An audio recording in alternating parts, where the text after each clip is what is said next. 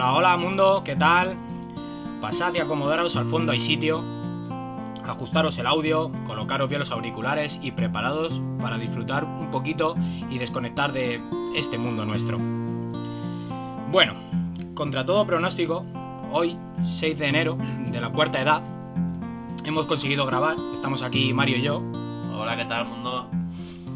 Y entre fiesta, cenas, comidas, polvorones, más cenas y, demás, eh, ha sido complicado sacar un poco de tiempo, eh, prepararnos el guion y, reunirnos para, para poder grabar.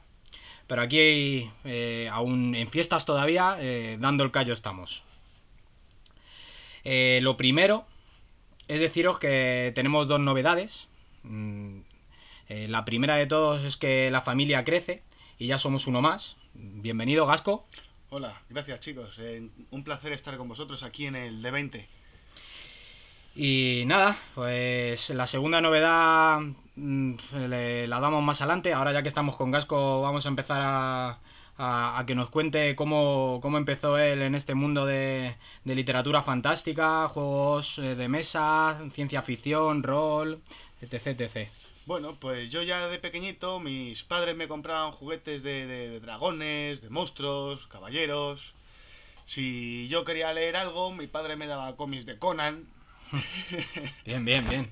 Y muy pronto, muy pronto, mis, mis padres me compraron para jugar con mi primo el, el Hero Quest, muy conocido, me imagino, Giro- entre Giro- todos. Giro Quest, sí. Hero Quest. Y ya, bueno, pues ya a partir de ahí, pues, pues eh, Warhammer. Bu- buenos padres. Buenos padres, ¿verdad? Completamente. y ya pues cayeron, vinieron el Warhammer para jugar todos en familia. eh, el, el Señor de los Anillos, la segunda edición de RPG. Fíjate. Yo jugaba al tute con la familia, tú jugabas al Warhammer. Diferencia, diferencia de los padres, sí. La verdad es que sí. Bien, bien, bien. Me gusta. Y ahora pues, pues jugando a todo lo que se deja jugar. Pues nada, de, de parte yo creo de Mario y mía y de todos los oyentes, yo creo Bienvenido. que bienvenido al de 20. Y, y vamos con la segunda novedad, eh, que eh, inauguramos eh, parte del- en, el, en el podcast, otra sección, en el que la llamaremos la zona de juego. Y va a ser exclusivamente para juegos de mesa, en los cuales pues los probaremos y os daremos nuestras experiencias y, y nuestras impresiones mm, mayormente. Cómo se juegan más o menos. Y nada, y yo creo que va a ser eh, de jugones para jugones. Y, y como habréis visto ya en el título, mm, vamos a charlar sobre, sobre Tolkien y sobre todo el, el Hobbit. Y porque, entre otras cosas, hemos decidido esto, que coincidimos eh, prácticamente con, con la última entrega de Peter Jackson, de la película El Hobbit y la batalla de los cinco ejércitos.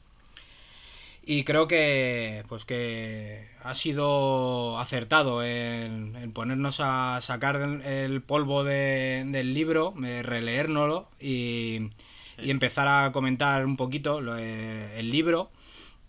Y también hablaremos de la película, lo que nos gusta, lo que no nos gusta y, y todo lo que podamos sacar también de, de la película, pero ya hacia el final de- del podcast.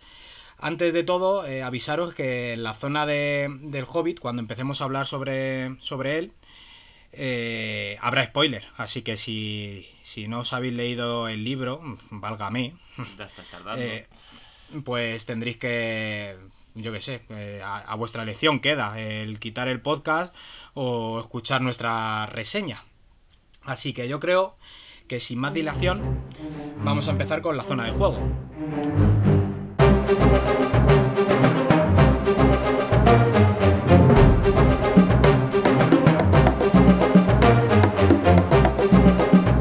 La zona de juego.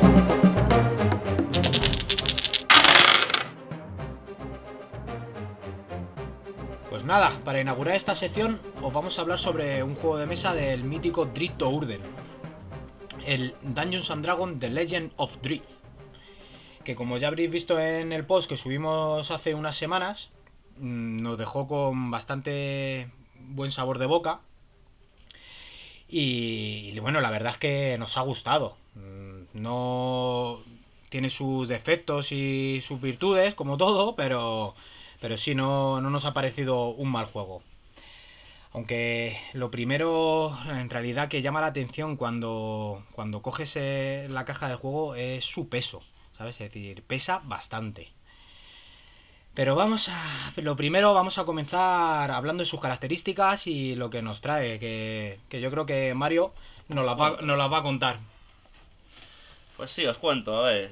Lo primero, al abrir la pesada caja que tenemos aquí, viene todo muy bien organizado, muy bien. ¿Cómo Sí. se dice? Maqueta. eh, está todo muy. Con, con- bueno, con sus partes colocados, sí. Todo muy bien colocado. Eh, se trata de un juego cooperativo o competitivo, según la misión. Hay incluso alguna competitiva por equipos. En el que no hace falta ni máster, ni señor oscuro, malvado brujo, como guste llamarlo. Nada, lo bueno es que puedes jugar solo. Sí, es de 1 a 5 jugadores.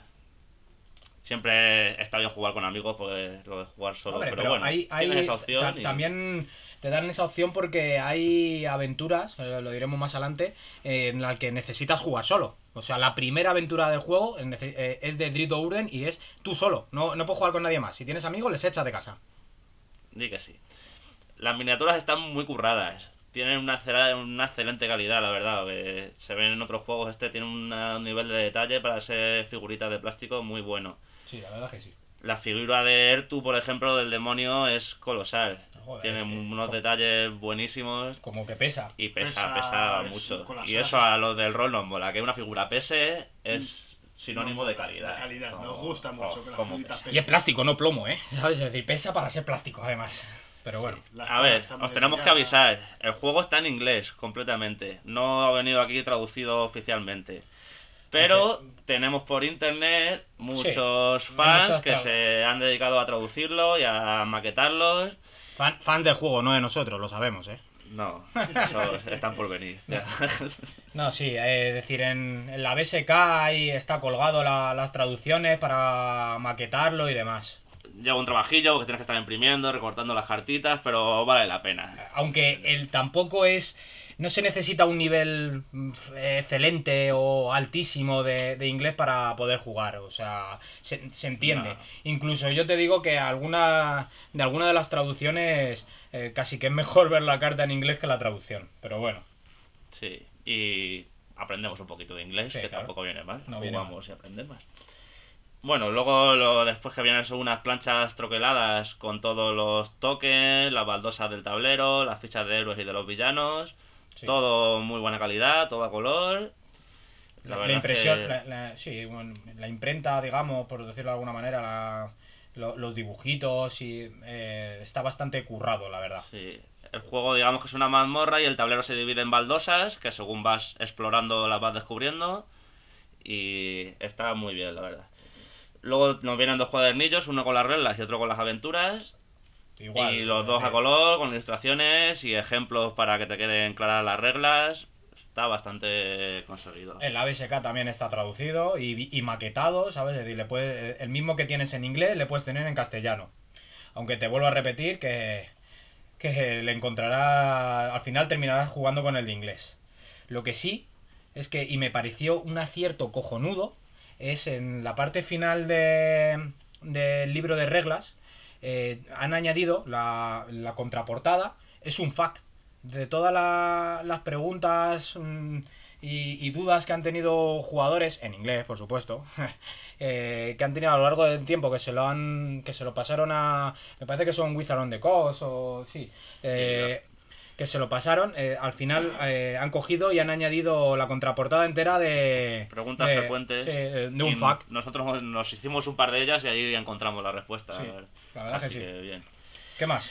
¿Qué más tenemos? Tenemos 200 cartas numeradas divididas en dos mazos. Las 100 primeras son para las cuatro primeras misiones, para aprender los conceptos básicos del juego. Sí, Y ya mazo- las otras 100 pues son de mayor dificultad. En el mazo, bueno, vienen las típicas cartas de monstruos, las de tesoro y las de encuentros, que los encuentros son Y, la- eh, y las, habilidades, y las habilidades de cada personaje también están divididas ahí, porque supuestamente en los dos mazos uno es el avanzado y otro es el básico. Sí. Entonces, eh, digamos que para, para jugar las primeras misiones con los monstruos, entre comillas, básicos, aunque son los mismos, pero digamos que la cantidad que te pueden salir es mayor o menor, eh, en el básico te salen menos, me parece.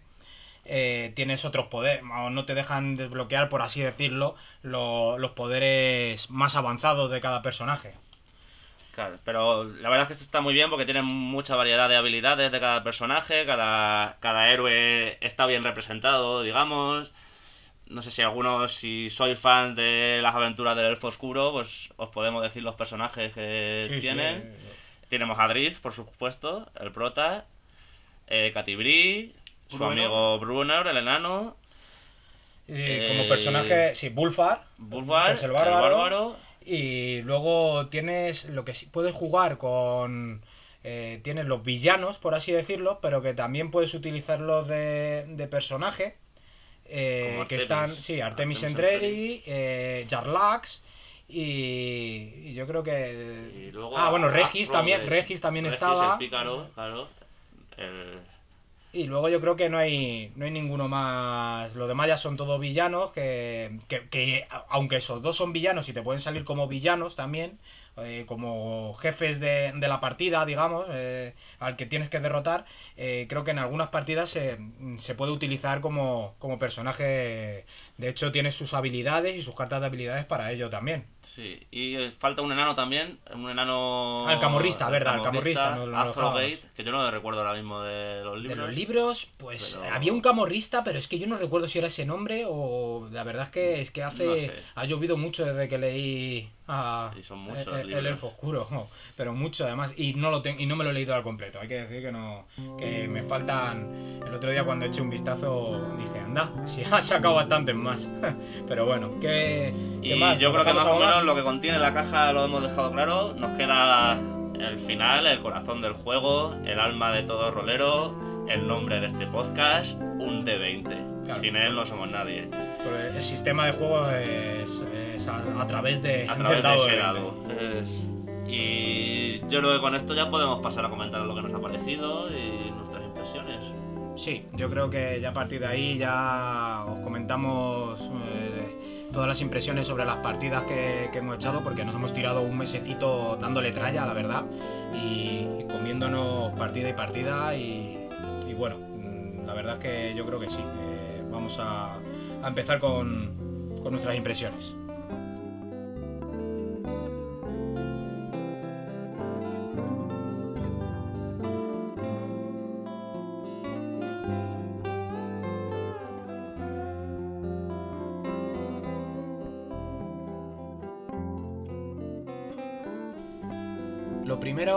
Que vamos a, a decir que tras un mes mm, dándole buena tralla y probándolo, le hemos sacado algún que otro algún que otro fallito, yo creo, ¿sabes?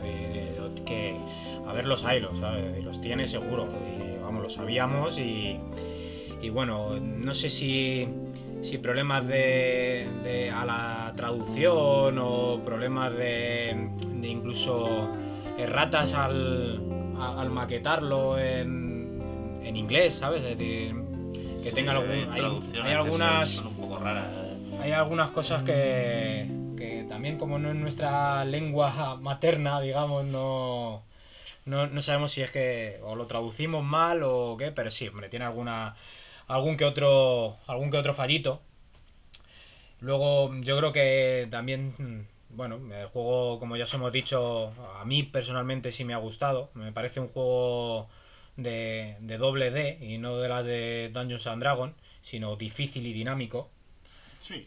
Sí, a mí también me parece lo mismo. Creo que a veces es demasiado dinámico. Puede llegar a ser frenético, por lo que pasan cosas todo el rato. Es un juego que no te da deja Sí, no, un no puede- respiro, no puedes estar puedes parar, no. No, no, en, en- esa caverna pasan muchas cosas en muy poco tiempo. Sí, de hecho, como estés parado, te comes, eh, digamos, penalizaciones, por decirlo de alguna manera. sí, ¿sabes? No- no necesitas avanzar, avanzar, avanzar. Y al final, pues quizás se puede hacer repetitivo, ¿no? También, ¿sabes? Es muy duro el Sí, que- es duro porque... A cada, tur- a cada final de turno que los eventos casi siempre hacen daño y daño y daño y daño, pues oye, eh, quieras o no, o, o- o vas muy deprisa por el objetivo o te acaban comiendo la propia caverna. Así lo que tienes es que los monstruos y los villanos Es que, tienen un turno, o sea, cada turno del héroe, el final de ese turno es turno para los monstruos o villanos que haya en juego.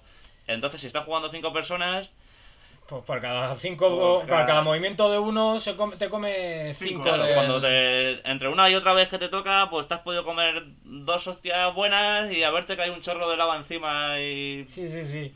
Y, Y te ha La, la una verdad, araña. la verdad que, que en con el sistema que, que en realidad es lo que le hace difícil y dinámico de lo que hablaba La yo hace un que momento.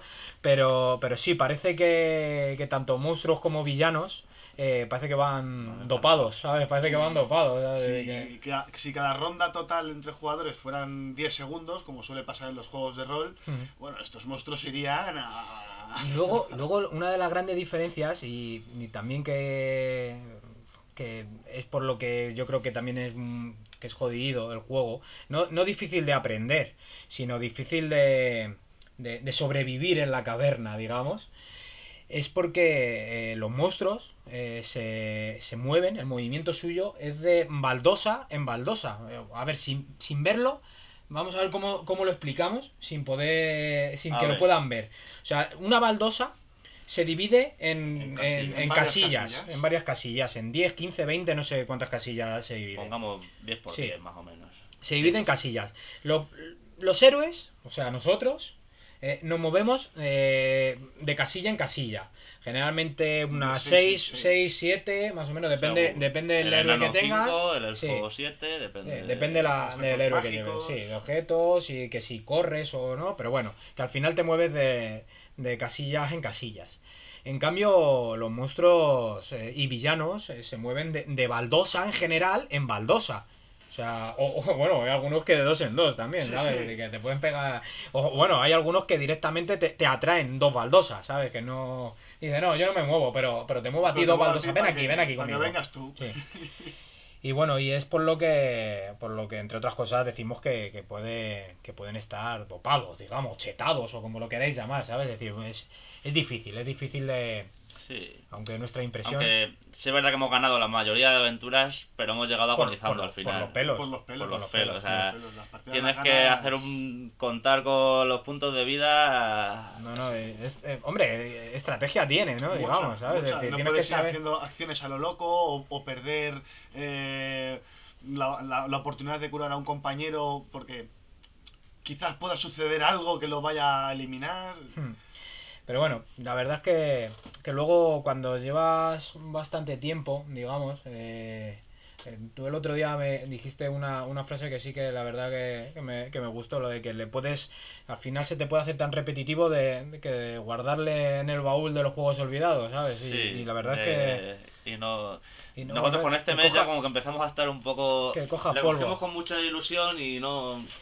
No es de estos juegos que aguantan revisiones y sí que- revisiones. sí yo que creo hay sí que hay, hay, digamos expansiones o ampliaciones es decir que puedes jugar ahí otro- otros otros dos juegos paralelos que, que los pueden mezclar eh, y que- y bueno y se puede digamos ampliar un poquito más de horizonte meterle en Ravenloft meterle Sí, meterle sí, vampiros con que y el juego tenga un poquito más de variedad de monstruos, Sí. eh, lo mejoraría mucho, porque la verdad es que si juegas una mazmorra y luego la juegas hasta tres, siempre salen los mismos monstruos. la verdad es que yo eso sí que lo he echado de menos Y Sí. decir, oye, pues ahora te sale un orco, luego te sale un troll, o luego un vampiro, y en otra partida, pues que da la casualidad de que no te ha salido el vampiro ni el orco ni el troll porque tienes otros monstruos. claro Sí, pero aquí digamos que es- se repiten porque son 8 o 9 tipos de monstruos y al final salen todos. Sí, de hecho tiene, tienes tres tipos de goblin y dos Tres tipos de goblin. dos- Un troll, dos tro- sí, el hermano troll, de Driz, sí, una, dra- una draraña o como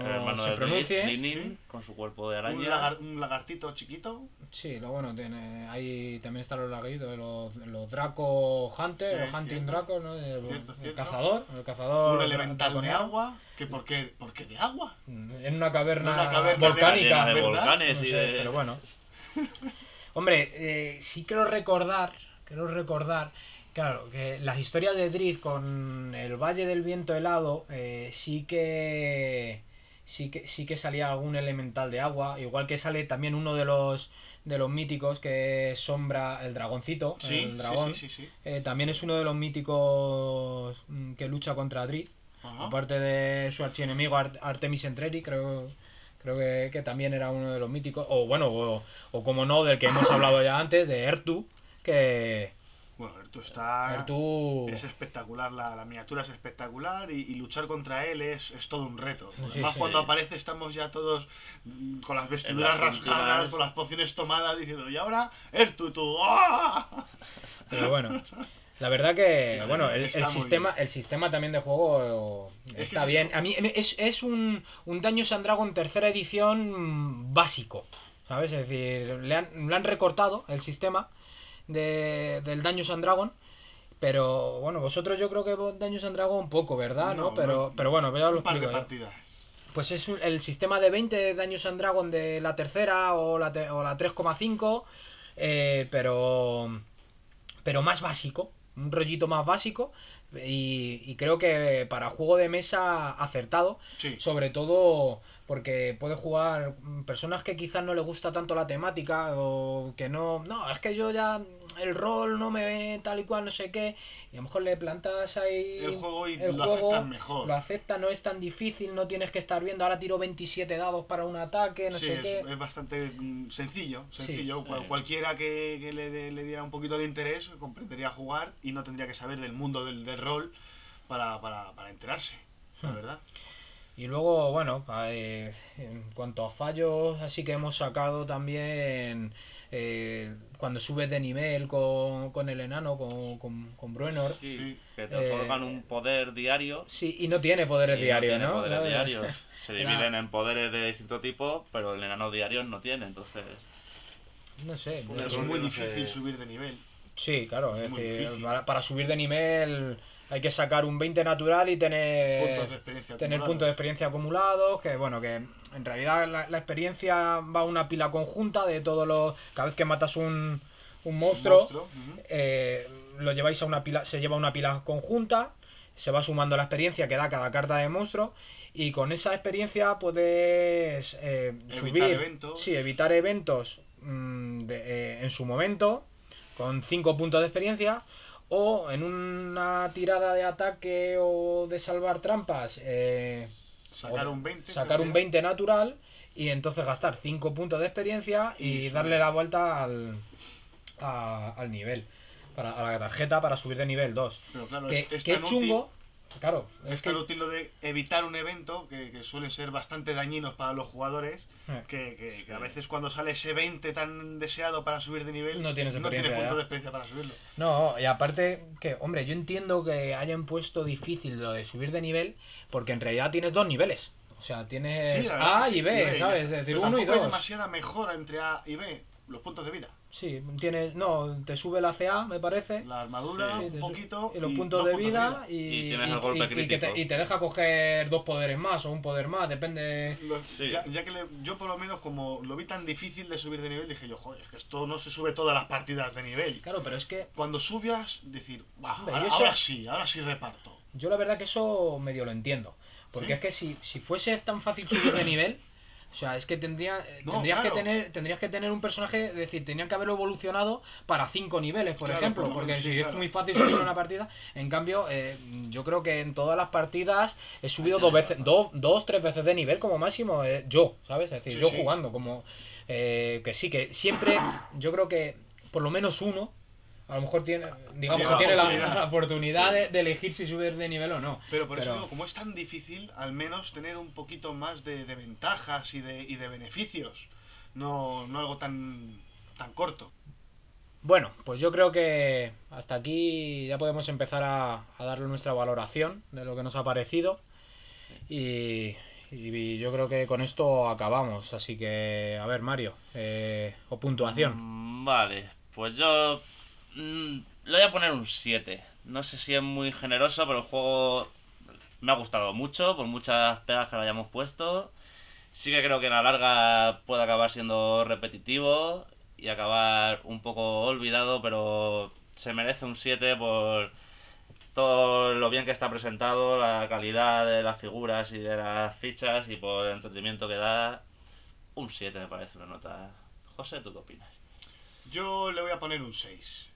Le pongo un 6 porque mm, te dan ganas de jugar la campaña, de probar todos los jugadores.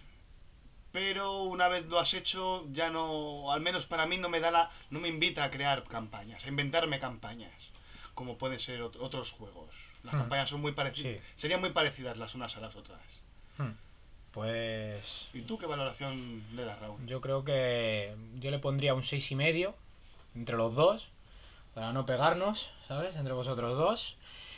Y más que nada es eso, me parece que se puede hacer repetitivo y, y quizás corto, que sea un poquito eh, raro, ¿no? De juntar los dos adjetivos a la vez.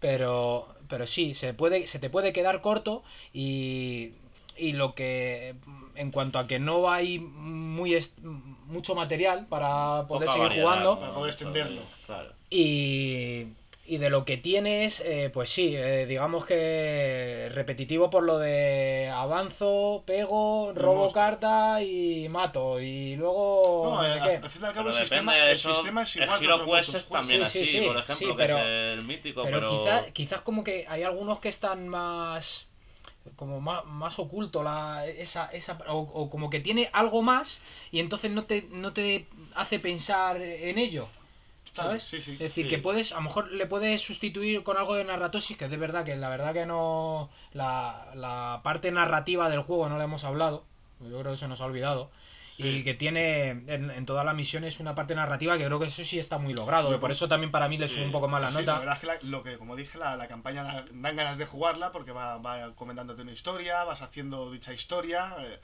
Están enlazadas una aventura con la siguiente, son está. Sí. 13 aventuras 13, tiene la 13. campaña. Sí, y, pero yo creo que... Pero eso, una vez hecha la campaña, una vez has pasado la campaña y has probado todos los personajes, a mí personalmente no me, no me invita a decir, venga, me voy a a inventar yo seguir una jugando, campaña. Claro. Pero bueno, yo por eso quizás no, no le suspendo, no suspendo. No, no, y creo, y creo que la, la media, la media con las notas que hemos dado se queda en seis y medio. Ah, a Y- jugar, se deja jugar, Eh, te, lo- eh, te- eh, te- es jugable, eh, jugable y rejugable, ¿sabes? Es decir, porque, o sea, yo creo que no va a caer en el eh, eh, ahí a coger polvo, es decir, le sacaremos. Sí que vamos a empezar, yo creo, eh, con otro, es decir, para poder eh, empezar a en el siguiente podcast por criticarlo o no criticarlo o lo que sea, ¿sabes? Es decir, pero poder soltar nuestras experiencias en, en ese juego y que vosotros decidáis si, si así le queréis comprar y jugar con, con vuestra gente o no. Decir, hombre, os podemos ayudar un poquito en ello. Esperamos la ayuda. Y poco más, yo creo, en eso. En ese aspecto, yo creo que. mm, Nada. Yo ya- creo que aquí hemos- acabamos en esta sección. Ya le hemos desnudado a. Así que sí, desnudado completamente. Es decir, está muy oscuro. Tenemos unos cuantos donde elegir, ya veremos el siguiente. Sí, el siguiente, el siguiente mes pues haremos un mes temático de otro, no lo tenemos decidido todavía, pero sí, sí que tenemos, ten- tenemos para elegir de momento y, y poco más, así que nada, vamos a empezar a... Reinos olvidados Sí. y vamos a la Tierra Media. Y nos vamos, hacemos un viaje igual en literatura fantástica, como el que dice, pero, pero nos cambiamos a, a Tolkien, yo creo que aquí empezamos. Así que sin más dilación empezamos a hablar de- del Hobbit y de Tolkien y acabamos con, con la zona de juego.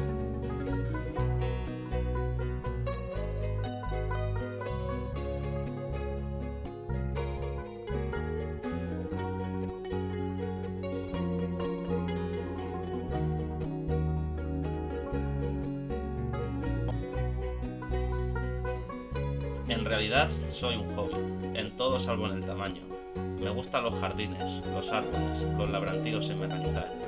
Fumo en pipa y me gusta la cocina sencilla, no los congelados, pero detesto la cocina francesa. En una época sombría como esta, me encantan los chalecos de fantasía y hasta me atrevo a llevarlos. Me encantan las setas recién cogidas. Tengo un sentido del humor muy sencillo, tedioso hasta para los críticos que me aprecian. Me acuesto tarde y me levanto temprano siempre que es posible. No viajo demasiado. Esto decía Tolkien sobre sí mismo en una carta a uno de sus seguidores. Bonita y curiosa forma de describirse de Tolkien.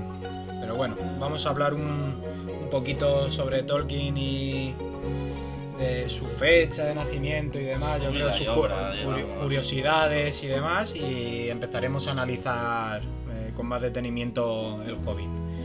Eh, si no recuerdo mal, creo que tengo por aquí apuntado, a ver si el 3, 3 de enero de 1892 nació Tolkien en, En Sudáfrica. en Sudáfrica, en el estado libre de Orange. El nombre completo es John Ronald Reuel, Sí, JRR, ya para.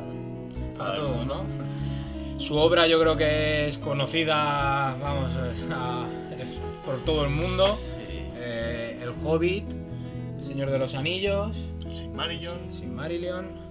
Y luego Los hijos de otros Uri. cuentos que. Sí, cuentos incompletos, eh, por ahí, hijos de, de, Los hijos de Turing. de de Urin, Urin. Urin. Muchos los publicó su hijo con notas que tenía Tolkien. Sí, ah, Christopher. cuando- Una vez, Christopher, sí. Una vez murió Tolkien, eh, juntó y con eso hizo el Silmarillion, que da una historia de todo el mundo, ese mundo de fantasía que creó y que inventó. Hmm. No de la nada, porque coge ideas de muchas mitologías. O sea, él no se inventó a los elfos ni a los enanos, pero Sí, no, bebe, bebe mucho de, de las mitologías. Anglosajonas. Sí. Sí, bebe mucho de ello. Eh, dado que en Inglaterra no, no tienen, digamos, ese Una tipo de mitología no tienen propia. Una mitología mitología propia. como los celtas o. Claro, o ellos- los él quería poner, él quería tener una mitología, digamos, quería da- otorgar una mitología a, a Inglaterra, ¿vale? Y, y yo creo que empezó a, claro, sí, bebió mucho de, de toda la zona de, del norte de Europa y demás, de toda su mitología, mitología, como dices tú, y vikinga también, Sí. es decir, sí, bebe mucho de ello. se, se inventó un mundo entero. Sí, bueno, Y un idioma incluso, porque el élfico sí. Es un idioma inventado por él, que tiene sus normas de puntuación, de ortografía, que nadie lo habla a día de hoy, pero algún friki que otro por ahí sí que... Sí, no, hombre, que les gusta hablar en élfico. Sí, sí, claro. Y así sobre curiosidades, no... Yo por ahí tengo alguna, es decir, que alguna vez que otra lo he escuchado por ahí, que cuando de pequeño, cuando vivía en, eh, en Sudáfrica, eh, le picó un- una araña, ¿vale? ¿Mm? Y muchos de, de la... ¿Cómo se llama? De, La inspiración. la inspiración, sí, sí, de la, de la inspiración hacia, hacia algún personaje malvado que todos conoceremos del Señor de los Anillos o, o O de su- ella, la araña. ella la araña o, O un Goliat. un Goliat. Son, son todo por a causa de, digamos, aquella picadura de, de esa araña en, en Sudáfrica. Muy interesante. Sí. Y, bueno. Luego, no sé, tenía, yo también leí por ahí, tenía que ser un tanto excéntrico porque era profesor universitario y alguna vez se presentaba en clase vestido de la Edad Media con su cota de malla, eh, hablando, diciendo poemas antiguos. Sí, O bueno. sea que era un personaje. Luego en el 61, en 1961, eh, fue nominado a- al Premio Nobel de Literatura por uno de sus grandes amigos, eh, C.S. Lewis, que todos le conoceréis también de las Crónicas de Narnia. Y bueno, eh, el, el jurado lo rechazó, rotundamente además, eh, argumentando que su estilo no alcanzaba la calidad más alta en la narrativa. Vaya también, ¿eh? se, se columpiaron, pero bien. jurado más exigente. Sí, sí, y ahora sí. se le tiene por uno de los grandes de la literatura inglesa. Sí. Si no el más grande. Y nada, y yo creo que, que hasta aquí así de curiosidades de Tolkien, yo creo que vamos a empezar ya a, Hablar del- a de lo- hablar de de- sus de- libros. del Hobbit, que, que es lo- a lo que veníamos a hablar, ¿sabes? Largo y tendido. Y El Hobbit, que fue un cuento que Tolkien hizo en principio para su hijo. sí, que él no pensaba publicarlo, pero se lo dejó a gente de confianza y uno era un editor que lo leyó, lo leyó su hijo en concreto y a su hijo le gustó mucho y parece que eso le animó a publicarlo. ¿cuál, ¿cuál es la escena que más os gusta de, del Hobbit? Así, ¿no, no tendréis alguna? Cuando, yo sí, yo cuando sí los enanos llegan a casa de Beorn y Gandalf le explica la historia de, de- de lo que les ha pasado, de lo que les lleva ahí, y poco a poco los va introduciendo uno a en uno, una de dos historia de dos en de dos dos. en dos, y a mí eso me parece muy Sí, no, no, y gracioso, es gracioso. gracioso, es muy ingenioso y es una Sí. de las escenas que más me gusta. Yo tengo una y es prácticamente a lo mejor eh, el- está dentro de las 10 primeras hojas del libro. Y es cuando, cuando se presenta, cuando llega Gandalf a, y, le, y le ve y le da los buenos días. La, la escena de, de los buenos días de, Sí. de Bilbo y la contestación de, De- Gandalf, eh, para mí eh, me parece... Cada vez que la leo es que no puedo, es decir, me, me río, no- me encanta, me encanta esa, ¿Verdad que esa, esa escena.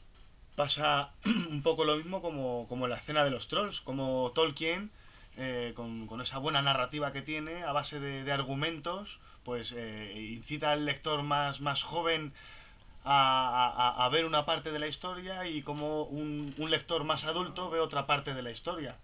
Hmm. Es decir, pues es algo que se repite mucho en los libros y me- es una de las cosas que Sí, me gusta mucho. Los juegos de palabras. Juegos de palabras. como- Cómo te hacen pensar algunas de ellas.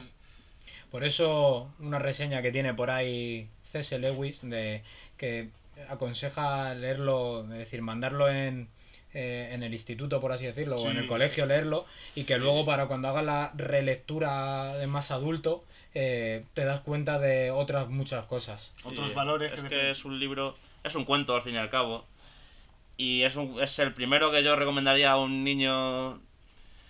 Depende, yo creo que por lo menos ya con unos 10 añitos para que pueda entender bien y pillar un poquito las moralejas que tiene y todo el concepto que te habla mucho de la amistad y de el compañerismo. Bueno, yo creo que vamos a... Este es uno de los libros que mi padre me daba para leer cuando era pequeño. Bien.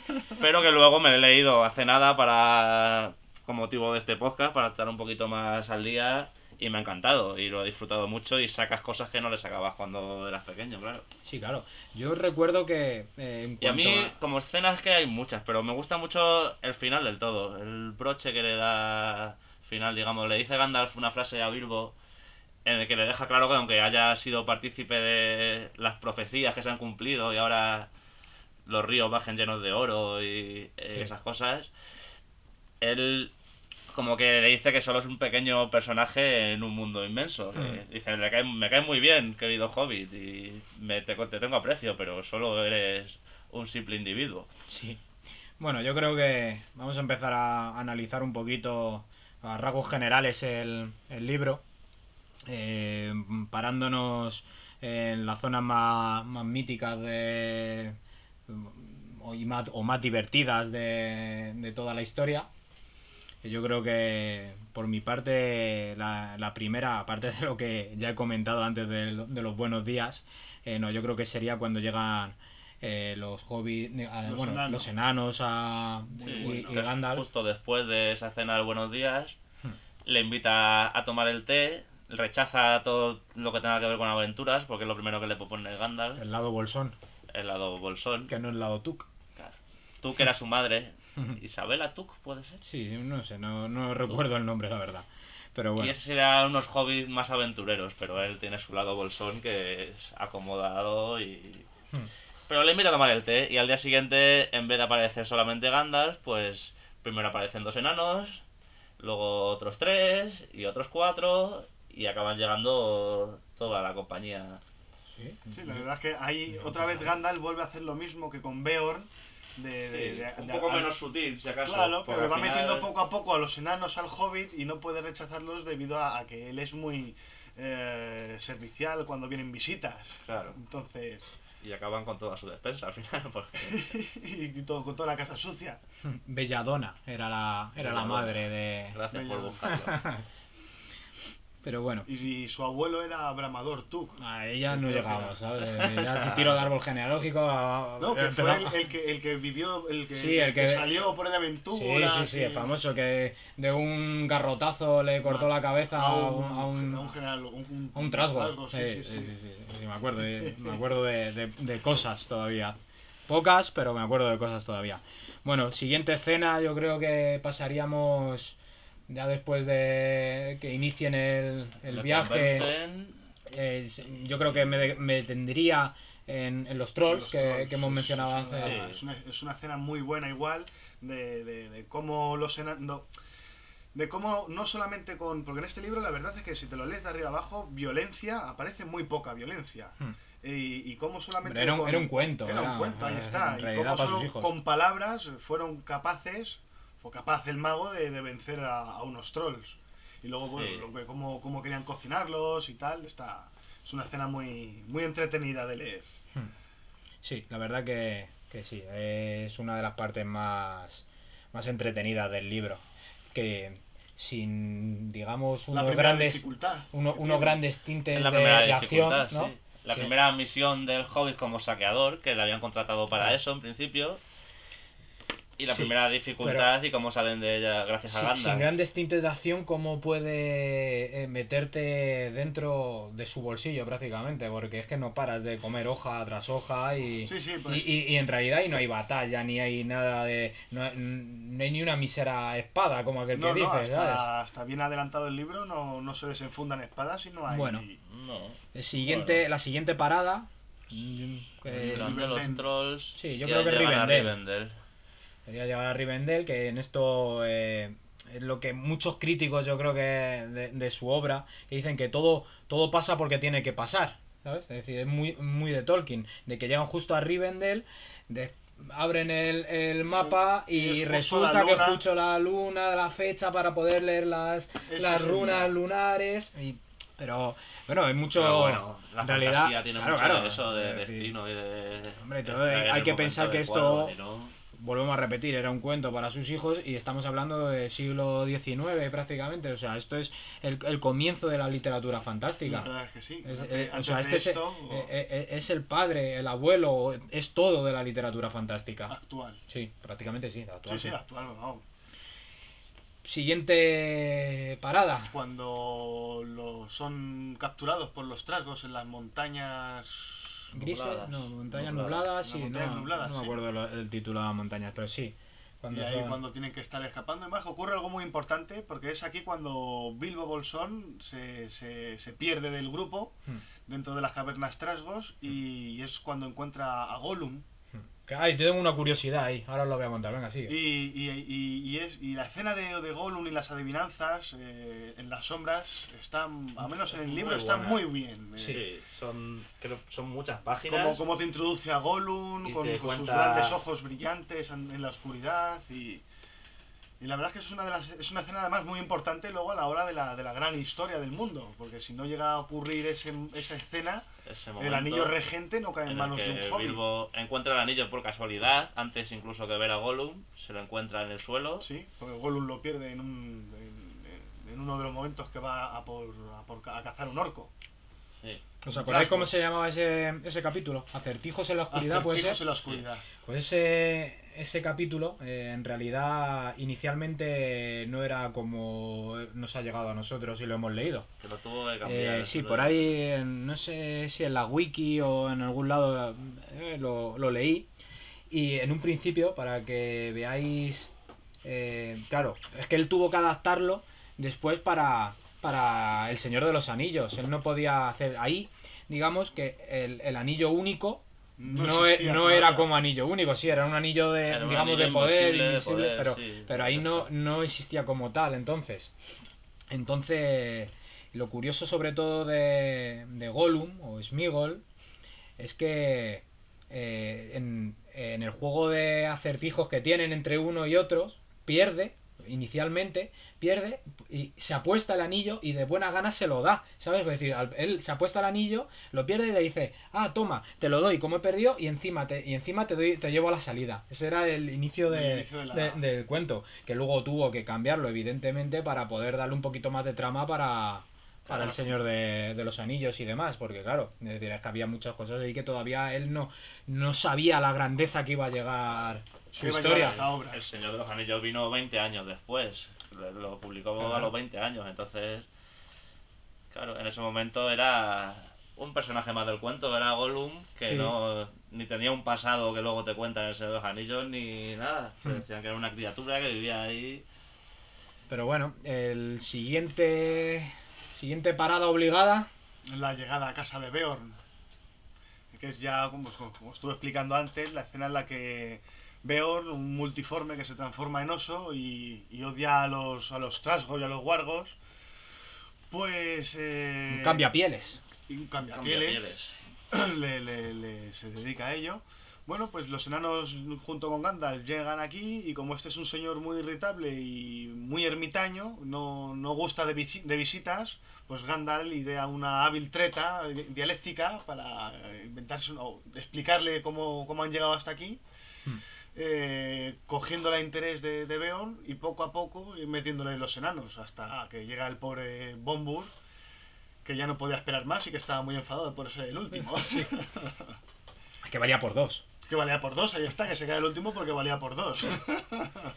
Bueno, yo creo que sí, que... Y es ahí re- recuperan fuerzas, un poquito de, de, de alimento. Pues la verdad es que en la, en la historia están casi todo el rato pasando calamidades, hambrunas, cansancios. Sí. Y tienen un par de paraditas que les recuperan fuerzas. Hoy se pasa el libro entero acordándose de su, De- de su de casa, de, sus de su ca- desayunos. del caldero, está todo el rato con el Bueno, caldero. eh, al principio. Cada vez se va acordando menos. Bueno, No te sí, creas, se eh. acuerda, se Bueno, acuerda, pero yo no he dicho que deje de acordarse. Se va acordando menos. Sí, sí, llega un momento en que le coge el gustillo a esto de la aventura, eh, pero El lado tú que sale a relucir. sí. Y... Todo cambia en una de las la siguientes escenas, yo creo que debería ser.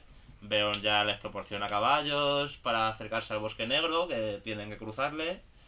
Antiguo bosque verde. antiguo bosque verde. Y aquí es aquí es cuando Gandalf se separa de ellos. Hasta ahora Gandalf había estado con los enanos y con Bilbo todo el camino. Gandalf va a otras cosas que tiene que hacer. Eso es, el libro te dice que tiene que hacer otras cosas. Y mientras los enanos tienen que cruzar el bosque negro eh, solos, sin los ponis. Y es ahí Sí, ya porque lo ponéis se lo tiene que se los devolver. tiene que devolver a Beorn. Y al principio los enanos rehusan un poco, pero Mm. Gandalf les advierte de que Beorn es un mal enemigo. Mm. Y, con, y con razón. Y entonces, bueno, pues en el, en el bosque negro creo recordar que, que se acaban perdiendo un poco, que tienen un, un incidente con un río, que no pueden beber agua de él porque si no se quedan en- dormidos Sí, en un profundo ya sueño. Cuando están casi sin provisiones, sin nada, Toda la fiesta de los elfos una y otra Eh, vez. Claro, persiguiéndolas y bueno, pues, persiguiendo esa fiesta de elfos, cada vez que llegan a la fiesta desaparecen. Y aquí llegamos a uno de los grandes dilemas que hemos tenido antes de, de empezar el podcast. El nombre de la espada De de, la espada de, de Bilbo. Dardo, Si era dardo, si era aguijón. Y sí, al final creo que hemos, hemos quedado en que es aguijón. correcto. Dardo se lo han puesto en, en las películas y en los libros a posteriori de las películas. ¿Sabes? Es decir, pero todo lo que cojas antes de, de esta película. de, de cualquiera de la primera pelitu- película de Peter Jackson, eh, el nombre es aguijón. Y en esta parte, cuando Bilbo nombra a su espada, es en la escena de las arañas, en la que la primera vez que Bilbo hace algo importante, que es mata una, una araña con sus propias manos y Sí, cuando, cuando ese clic empieza a cambiar, ¿no? Es decir, ya pasamos el- de bolsón a tuk. sí, ya, ya empieza, a coger valor. sentirse, a coger valor, sí. Y es porque es el único que no es capturado por las arañas y el que Ni- luego ni por los- consigue liberarlo, ni, por los elfos. Ni por los elfos. Pero bueno, es decir, de ahí pasamos yo creo... Entonces hay, hay otra escena en la que Bilbo las vacila y se pone a cantarlas, a insultarlas para alejarlas. Está muy divertida también esa escena. Sí. Es que lo que tienes son escenas de acción, pero divertidas, no hay violencia. ¿eh? Pues yo creo que de ahí pasamos a todo el tema con, con los elfos, Oh, y ¿no? lo- los barriles, No, el los tiempo barriles. se tiran de cautiverio. cuando van a, a la ciudad... ¿Cómo se llamaba? No me acuerdo cómo se no llama me la ciudad de los elfos. Bueno, pero cuando van allí... Los elfos sí, del que- bosque. Los elfos del bosque. Thorin se niega a dar información y Sí. se quedan ahí mucho tiempo hasta que Bilbo idea un plan para escaparse Hmm. Y bueno, pues lo, lo Que, que tendrá que dar las gracias luego a, los- a los Bueno, enanos, porque dos, les- se- dos semanas de, de garrapiñar comida allí y, más un hobbit, eh, o que, sea, que no come el Hobbit les poquito. cuenta el plan, encima los, los enanos dicen "Ah, ah, Sí, no, nos encima les parece, parece mal. no nos parece muy bien la cosa. No, bueno, yo me refería a que tenía que dar gracias a, a los elfos, dos semanas Sí, de garrapiñar gratis. Ahí ya ves. bueno, Invisible, pero no veas lo que. No era lo que come el Hobbit. eh, consigue... Consiguen escapar a través Con de unos barriles por de el unos río. barriles en el Es río. normal que a los enanos les parezca mal, porque enanos y agua nunca se han llevado y, bien. y menos encerrados. El- El que peor lo llevó fue Bombur, seguro. ¿Y dónde, dónde paramos? Siguiente parada. Pues yo Pues, creo recordar que ya bajan a Lago, la, a la ciudad del lago, que ya ese, ese río les lleva a la ciudad del lago, ahí son recibidos con, con grandes halagos porque son los liberadores de la montaña, que van a volver a bajar Ríos de Oro, Sí, la, la profecía. La Profecía, que tanto Se de- cantan grandes canciones, que es algo que, que se es algo hace que mucho. hace mucho en el libro, las grandes canciones. Sí, eso otra, otra nota que tenemos que decir, que en este libro, eh, a diferencia de, de libros posteriores del Señor de los Anillos y demás, ¿no? Eh, aquí los animales hablan. Sí, Es un hablan. cuento y los animales, todos los animales hablan. Cosa que luego, eh, cuando empiezas a el, el Señor de los Anillos, te das cuenta de que ahí, curiosamente, ya los animales no hablan. Aquí sí, eh, porque habla... habla el zorzal, habla el hablan zorzal, los, los caballos con cuervos, las arañas. las arañas. Los Sí. guargos, Todo, todo. Los trasgos. Bueno, los trasgos sí Los hablaban trasgos, siempre, pero vamos. Sí, Que ahí todos hablan y cantan. Sí, Ellos no te matan y te comen directamente. Primero te cantan una canción. pero joder, hombre. Es decir, ante todo cortesía. y los elfos no hacen otra cosa que cantar.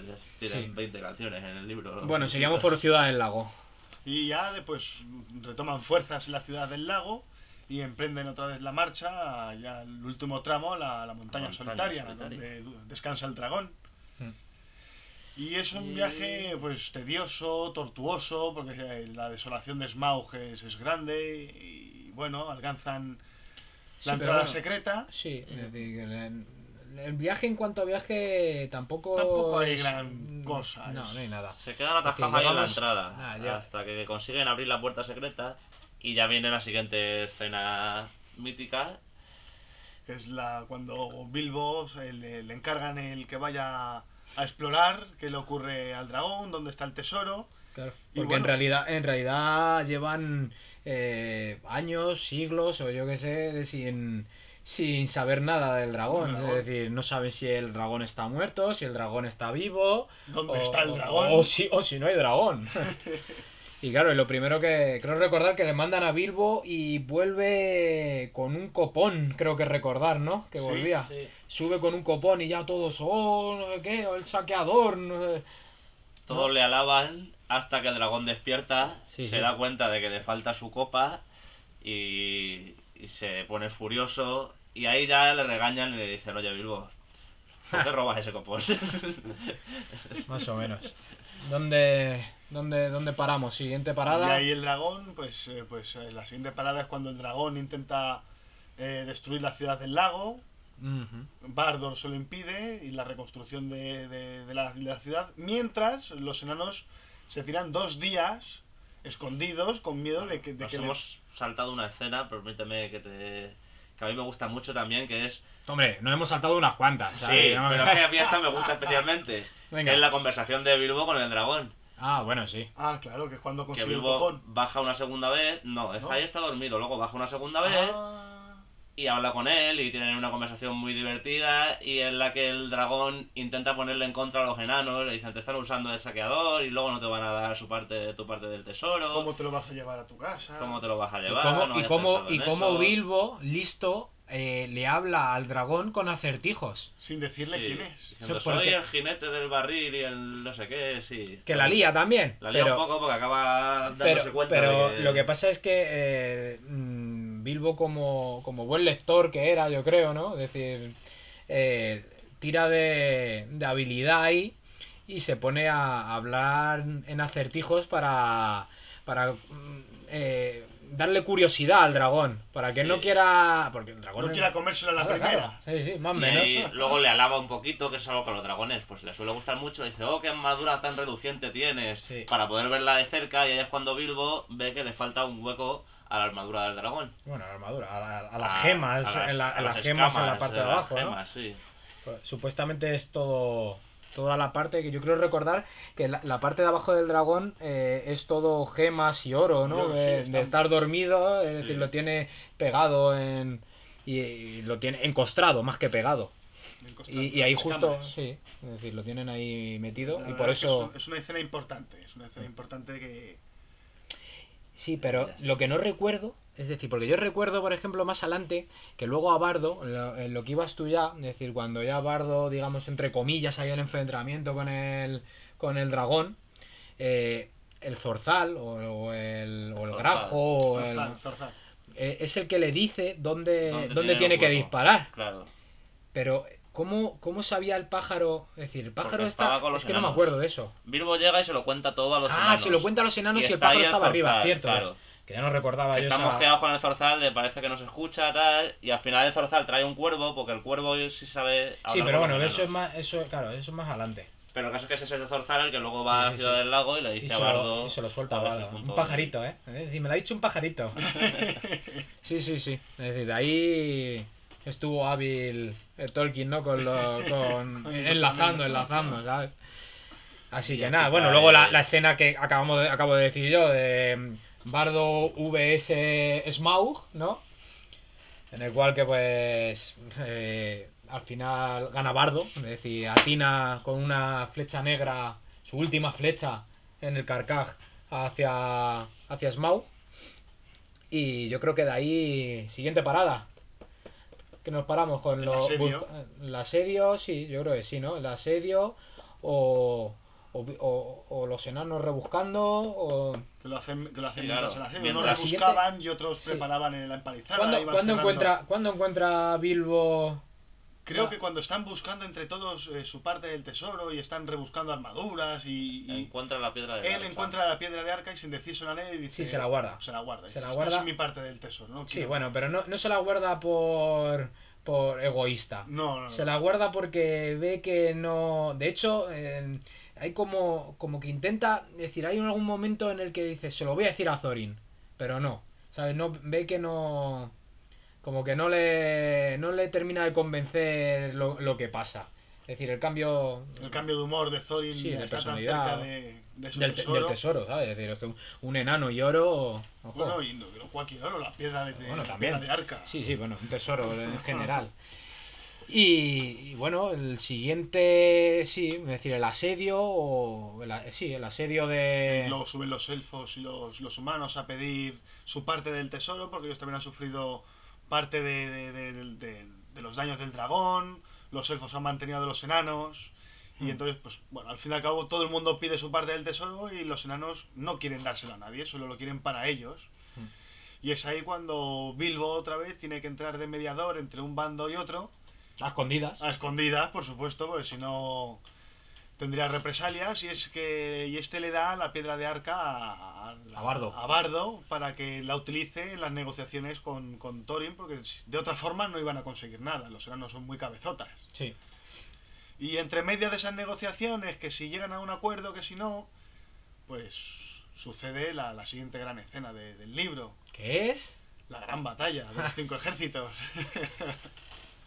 Hay tiempo para hacer consenso. Llamar a Danin, hijo de...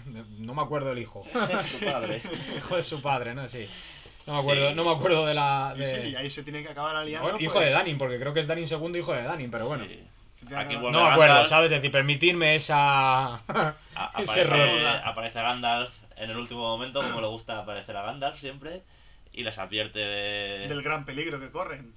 Que la muerte de Smaug no solamente son ellos los que se han enterado de ella, Gandalf, Gandalf que aparece de una forma, creo recordar, porque hace tiempo que me leí el libro y no, y, y no me acuerdo bien, pero creo que recordar que eh, cuando, cuando Bilbo se escapa de madrugada para bajar a, a entregar la, la piedra del arca a Bardo, digamos, para, para conseguir las negociaciones, eh, se cruza con, con un señor mayor encapuchado, eh, y que es Gandalf, Sí. y, y no, no sé yo si recordar que después cuando, cuando ya se entera Thorin de lo, del, de lo de la piedra del arca que se la ha dado a Bardo, se la enseña y toda la historia, eh, creo que ahí es cuando dice, y, y- y tu mago, el mago tenía que estar aquí para no sé qué, no sé cuánto, y, y de repente... eh, Se quita se la quita, se quita, porque creo que iba en la, en- de escolta, no, no de escolta, sino de llevando el carro para poder cargar el oro.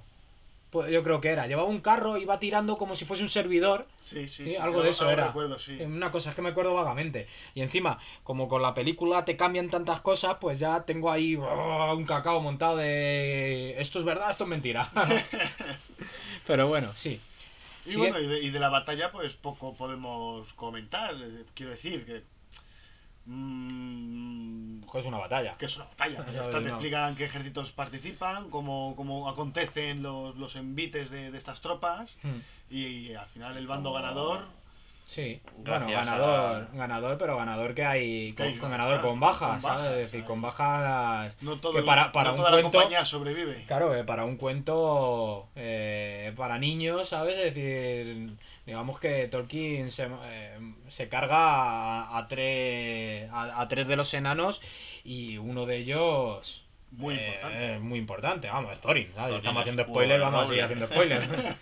Porque creo que morían Thorin, Kili y, Y Fili, y y. Y que, es todo el... sobrinos. Claro, claro, es todo el legado, digamos. Es decir, porque luego el siguiente es Danin. Dain- es Dain, Dain que o es Da- el, que es sí. el primo. Es primo, Es pero, primo. Que, pero que los hijos de la, de la hermana y toda la historia. Es decir, que se carga la, a la descendencia, digamos, al, a- al legado o lo que sea, legado. ¿no? Y nada. Y ya por último quedaría que el Hobbit regresa a la comarca, que Sí, también es una- junto- junto con Gandalf y. Gandalf, y Gandalf. Sí. Y nada, poquito a poco, es decir, dando un- una vuelta tremenda. Tiempo tenían. Ah, con Llevándose, llevándose solo do- dos arcones Llenos de oro. llenos de oro, es decir, no su catorceava parte, sino dos arcones, porque ¿cómo iba a llevarlo hasta allí? Oye, Y, y todo lo que iba a tener que, que luchar para... Para llevar semejante cantidad de oro. Claro, claro.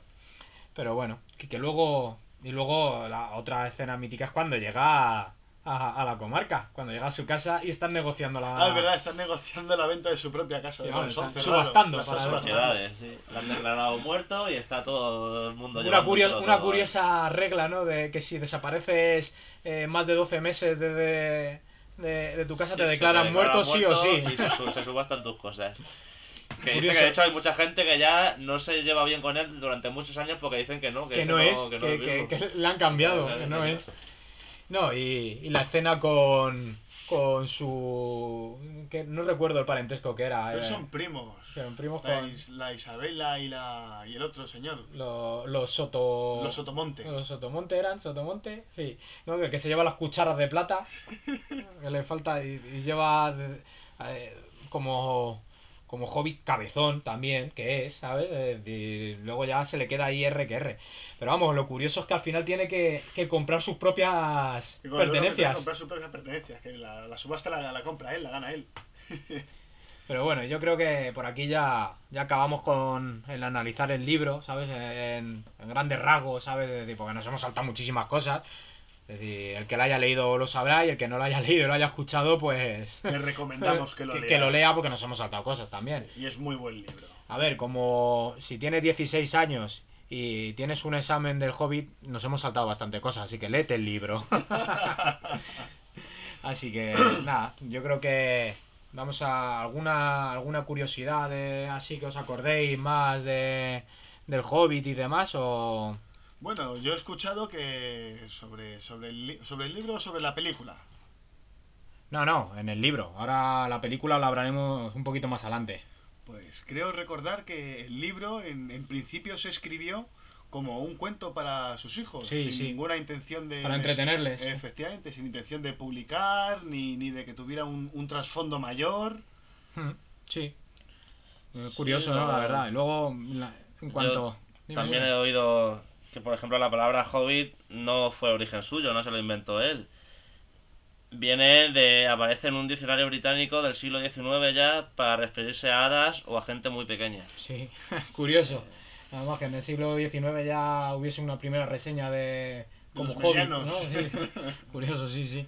Luego lo que la primera versión, digamos, beta de- del libro eh, tiene los nombres un poquito cambiados, ¿sabes? Es decir, yo lo he estado me pareció un poco curioso al, al leerlo por ahí. Que, por ejemplo, Thorin Escudo de Roble, eh, la prim- el primer nombre que, que tuvo en realidad antes en la beta era, era Gandalf. ¿Qué me dices? Sí, sí, sí. Y Gandalf, por ejemplo, eh, era Blandorfin. Blandorfin. Sí, o como, coño- como coño se pronuncia. Ah, sí, no sé, como- También suena a mago. sí, sí. Suena- mago pero me gusta, me. Suena gusta. mago élfico. Sí. no, quizás, quizás a lo mejor estoy más condicionado ya, ¿no? Por saberlo, pero me gusta más Gandalf. Sí, ¿sabes? Sí, Gandalf, Gandalf. Y, y había otro, había otro que, que tenía el nombre cambiado, que era Smaug, que era Briftan. No da miedo, Bristan no da miedo. Smaug, ¿no? Smaug. a, lo mejor, a lo mejor también es porque estamos condicionados ya de haberlo. Pero bueno, sí, la verdad es que. Y entre otras curiosidades. Ay, que viene Bristan, que viene Bristan. No, Ah, no, no, que no. viene Smaug. Hostia, sacar los pañales. Bueno, entre otras curiosidades, también tenemos por ahí, que la tengo yo aquí apuntada, tengo una reseña de C.S. Lewis, eh, autor de las Crónicas de Narnia y amigo de Tolkien, que luego tuvieron sus diferencias, me parece, recelo de alguno a otro, bueno, eh, y demás. Eh, tenemos la reseña también aquí apuntada, como digo, en, en el The Times, que os va a leer Mario, que ya es lector oficial, Te cuento. así que nada, alto y claro, venga. Debe tenerse en cuenta que este es un libro para niños, en el sentido de que la primera de muchas lecturas puede hacerse en la escuela. Los niños leen con gravedad Alicia, Alicia, y los adultos lo leen entre risas. El Hobbit, en cambio, resultará muy gracioso a los lectores más pequeños y solo años más tarde, a una décima o vigésima lectura, empezarán a darse cuenta del diestro conocimiento y la profunda reflexión que fueron necesarios para que todo en él pareciera tan maduro, tan amistoso y a su modo tan veraz. Las predicciones son peligrosas, pero es muy posible que el Hobbit se convierta en un clásico. Oh. Esto lo decía en el 32, fíjate. Sí, sí. Pues Sí, creo que no, y- y acertó de ¿Acierto lleno. en la predicción? Sí, sí. Pero bueno, luego por ahí yo sí que la verdad es que encontré eh, algo, algo curioso, ¿sabes? Es decir, digamos el, el inicio y a quien tenemos que dar las gracias de tener entre nuestras manos eh, el libro de, del Hobbit, inclusive el, el Señor de los Anillos y demás, porque Todo sin uno, si, si uno no puede ser el otro, como el que dice, si no llega a haber asistido eh, el Hobbit, eh, el Señor de los Anillos no podría haberlo desarrollado años después. Y, y como digo bien, eh, la primera crítica, digamos, para dar las gracias, y ahora lo entenderéis, eh, del Hobbit, eh, fue por, por Rainer Alwin, o como coño se pronuncia el nombre, o- sí, Rainer, un niño de 10 años, que curiosamente era uno de los hijos de los fundadores o dueños de la editorial George Allen Al- and Alwyn. Y, y además eh, la reseña la dejaré en el, en el post, eh, en, el blog, eh, que porque he encontrado la, la, im- la imagen de que data de, de, de 1936 creo que era, sí, en inglés. Pero bueno, la tenemos aquí traducida para que el señor Mario, es decir, otra, vez? otra vez le toque, Vale. le, le toque leérsela. Pongo voz de niño también. Sí, pues pon, nada, pon, pon pon voz- pon tu voz. Vale, que bastante Así que lee, por favor.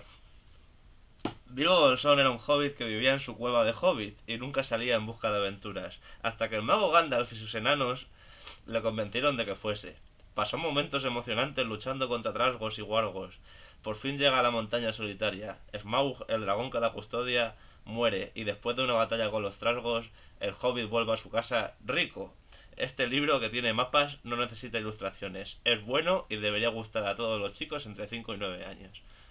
¿Ves? Este Como- tío como- resumiendo mucho mejor que como- nosotros. como- Se como acaba de sinopsis- comer el hobbit en tres frases. Eh, como sinopsis y, y pensando que viene de un niño de 10 De 10 años, años. ¿sabes? Es decir, mm, dice mucho, dice mucho, y, mucho más que algunos profesionales, porque enganchas alguna sinopsis de algún libro y dices, ¿qué es esto? ¿Sabes?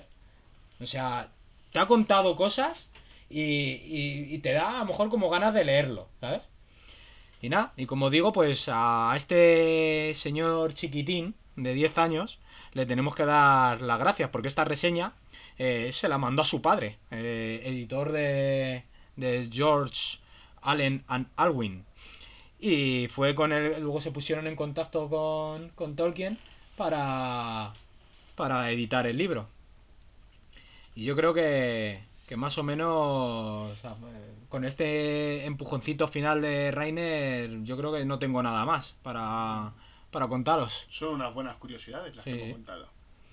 Así que nada, yo creo que vamos a empezar a hablar de, de la película, de la cual a, a. Gasco le, le encanta la película, Bueno, o las me películas. Me apasionan, vaya. porque estoy harto de, de escuchar la, la crítica de eh, Enanos sin barba, ¿no? No puedo verlo, es que me, me- me duele algo en el alma cuando veo un enano sin barbas o un enano siendo pisoteado por un elfo. Es que no y, me y- entra. y- y un romance entre el Bueno, bueno, bueno, bueno, bueno. Eso ya es Eso era tan aberrante que era inevitable que murieran. Bueno, Claro, eh, pero es que todo está relacionado. Hay un romance entre una elfa y un enano porque el enano es guapete, tiene la barbita rasurada, así cualquiera. Tú bueno, tienes un romance hay que, con hay que decir y tampoco ¿sabes? hay que decir que tampoco es tan mala eh, el trabajo de, de Peter Jackson tampoco ha sido tan descabellado, No, sí. hombre. Es que Él, él, según dice, eh, se basa en anotaciones de- del Hobbit anotado y, y demás para sacar ciertas ciertas partes que bueno que pueden ser más verdades o menos verdades o mejor contadas o peor contadas.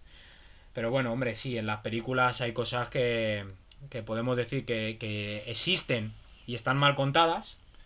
Eh, otras que no existen. Que están mal contadas. también no y otras que son aberraciones. Totalmente, hay cosas que, que duelen verlas y, y, bueno, es que como... como Hombre, al, al precio, al precio de- del cine, Duele pues, ver pues, pues, oye, cosa. oye, ya casi como que cuéntame otra historia, ¿sabes? Es decir, y, sácame. Porque bueno, el libro ya me lo he leído, pues Efectivamente, entretenme de otra manera de otra también. manera, no intentes hacerme una... un- No, sí, está claro. Joder, a 10 ver, pavos el cine, eh, casi. Yo lo que digo es que es eso, una adaptación literal tampoco vas a hacer, porque se estaría llena de animales hablando y gente cantando a todas horas. Sería y eso sería un musical, una película de Disney. Hombre. Y otra curiosidad que se me ha olvidado decir antes es que en el testimonio, o sea, en el testamento, y cuando vendió los derechos de autor para hacer películas, Tolkien dijo que él nunca quería que se viese involucrado Disney en la adaptación de sus películas. Sí, que de Parece hecho les tuvo. tenía un poco de, de de hecho, manía. hubo una, una filial de Disney. Sí, en Miramax. eh, que tuvo que, tuvo que- le tuvieron que, eh, digamos, eh, echar amistosamente. del proyecto Porque si por no, eso fue no podían. testamento ese. Sí, sí, sí. le tenía un No. poco de manía a Disney No me parece extraña, ser. y es que ya ha sido sin caer en manos de Disney y mira lo que acababa pasando. Pero bueno, hombre.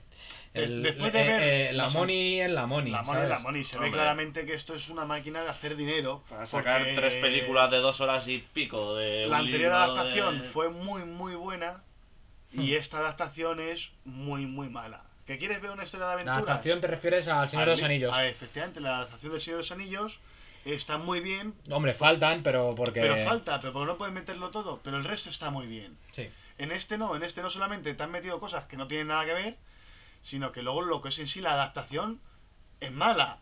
Los enanos ni tienen capas de distintos colores, que, los- que en el libro se Es identifica. que los bueno, enanos, los enanos sí, pero en el libro quizás como que. eh, yo lo he llegado a asemejar a que es como si fuese un personaje único. O sea, se mueven juntos completamente. ¿Sabes? Sí, Sí, es decir, es como muy hay lineal. pocos que es lineal. frases propias. Dory tiene unas cuantas, Balin tiene Sí, dos o pero tres, pero luego- están siempre en conjunto. Luego, Pero no a mí. A ver, es normal que en una peli tienes que darles personalidad. Claro, Sí, ponerle trompetita en la oreja. Sí, que enanos sin barba. No, ya lo sé. trompetita en la oreja, madre mía. Yo. No sé, yo el, el Hobbit anotado no lo he leído. ¿Sabes? No sé si vendrá en algún lado que. Que Ori es sordo. Sí, pero, pero bueno, ¿sabes? Es decir, que bueno, que quizás es casi de lo, de lo, de- de malo. lo de menos. eh, de lo malo, lo menos menos. Ahí está. Sí, Pero la bueno. aparición de Legolas ahí, que bueno, A ver, Legolas pues podría encajar. no, no es un aparece, elfo- de hecho, no, no existe. Es decir, como personaje eh, todavía no había sido creado.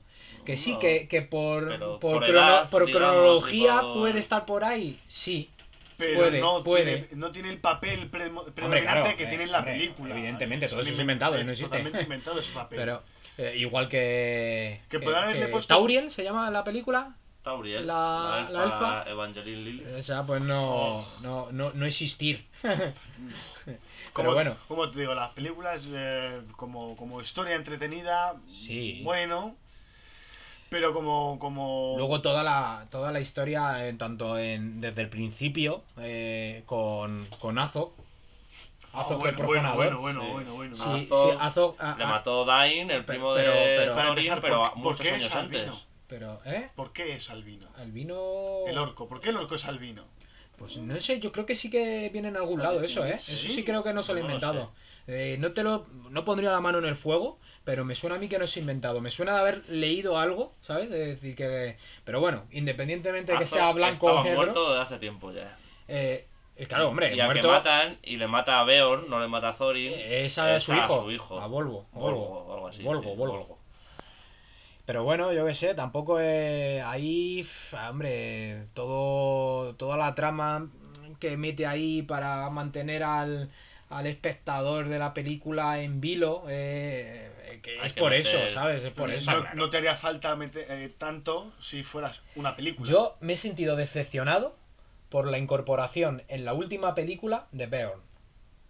¿Vale? Es decir, el final, o sea, eh, si tú te lees eh, el libro, eh, la batalla, yo me lo imaginaba de otra manera. En la película, o sea, aparece 30 segundos cayendo de un águila, es decir, cayendo Ah. en su forma humanoide de un águila y mientras va cayendo se va transformando en oso. Es malísimo. Y, y cuando llega al suelo, creo recordar, eh, el que pega dos zarpazos, es decir, y te cambian de imagen. Y no vuelve a salir Beorn en todo lo que queda de película Sin ya. embargo, Beorn tiene un papel predominante en la batalla. porque Hombre, Es el que- es el que, es el que Es, mata. es el que mata al jefe y ya todos los tragos entran en desbandada y...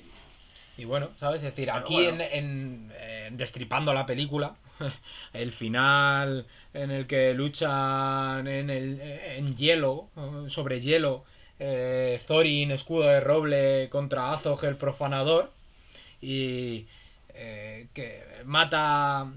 eh, Thorin mata a Azog, pero Thorin acaba herido de, de muerte. Todo eso es invención propia. invención. La película tiene muchísimas invenciones que, que a mi gusto tal vez son, son innecesarias en un libro que, que una película de una hora y media te lo, te lo puedes hacer. Y no, no tiene tanta necesidad de, de esas invenciones Pero para la- captar la- al público. Hombre, la decían, decían que no quería, en un principio que no quería hacer la película. Digo, joder, pues para no querer hacer la película, he dicho, pues venga, la hago, pero voy a hacer tres. Y no quiero hacer una, voy a hacer tres. Pero bueno, yo qué sé, tampoco. Como has dicho antes, el dinero es el dinero. Sí, A ver. pero es lo que hay. Yo creo que tampoco vamos a destripar la película, ¿sabes? A quien le guste bien, al que no le guste no. Y el que vaya, que vaya, que la vea y. Y oye, A ver, la ambientación es muy buena, igual que se A ver, que yo- yo salí de la película- Paisajes, vestuario, todo eso. yo salí de la película. Menos la barba de los enanos. Menos Sí, la vale. barba de los enanos. En cuanto- decir, que- que no puede haber Mira, yo tengo una, una cosa. Yo, la película, en cuanto a una película de fantasía épica medieval, por así decirlo, Sí. eh, yo salí encantado, ¿sabes? Dije, ah, bien, de puta madre. A mí la Luego, si, luego si comparas, no si, si comparas eh, la película con el libro, pues te cabreas. ¿Sabes? Te puedes cabrear, pues decir, vale, pues está una película de fantasía que me ha molado, ¿sabes? Tipo que ha sido, joder, pues mira, me han metido aquí acción, tal cual, no sé qué, no sé cuánto, pues lo que nos puede gustar, el gusanito, un poquito de acción, Sí, de, sí, de sí, crítico 20, ¿sabes? Pero, pero, pero como adaptación del libro deja un poquito que desear. Yo diría que un muchito. Bueno, pero es que tú eres muy crítico sé, lo películas, no te gustan. Lo siento. hay que, hay que un ten con ten. Vale. Y nada, yo creo que, que bueno, que la película, o sea, son opiniones y, y yo creo que hasta aquí, aquí cerramos ya nuestro episodio, eh, la Sí. familia del D20. Y, muy bien. Ha espero que, Ha estado bien. Espero, Espero que, que... alguno haya llegado hasta aquí. si alguno seguís escuchándonos después de esta hora y. y cuarto más o menos, sí. Y- Pues gracias, Disculpar, gracias. disculpar por, por los tonos de voz eh, y, y las toses, que, que bueno, Es que invierno estamos en nos coge. Y nada, pues Muchas gracias por escucharnos. un abrazo a todos y esperemos que en el siguiente que en el siguiente capítulo le queráis escuchar también.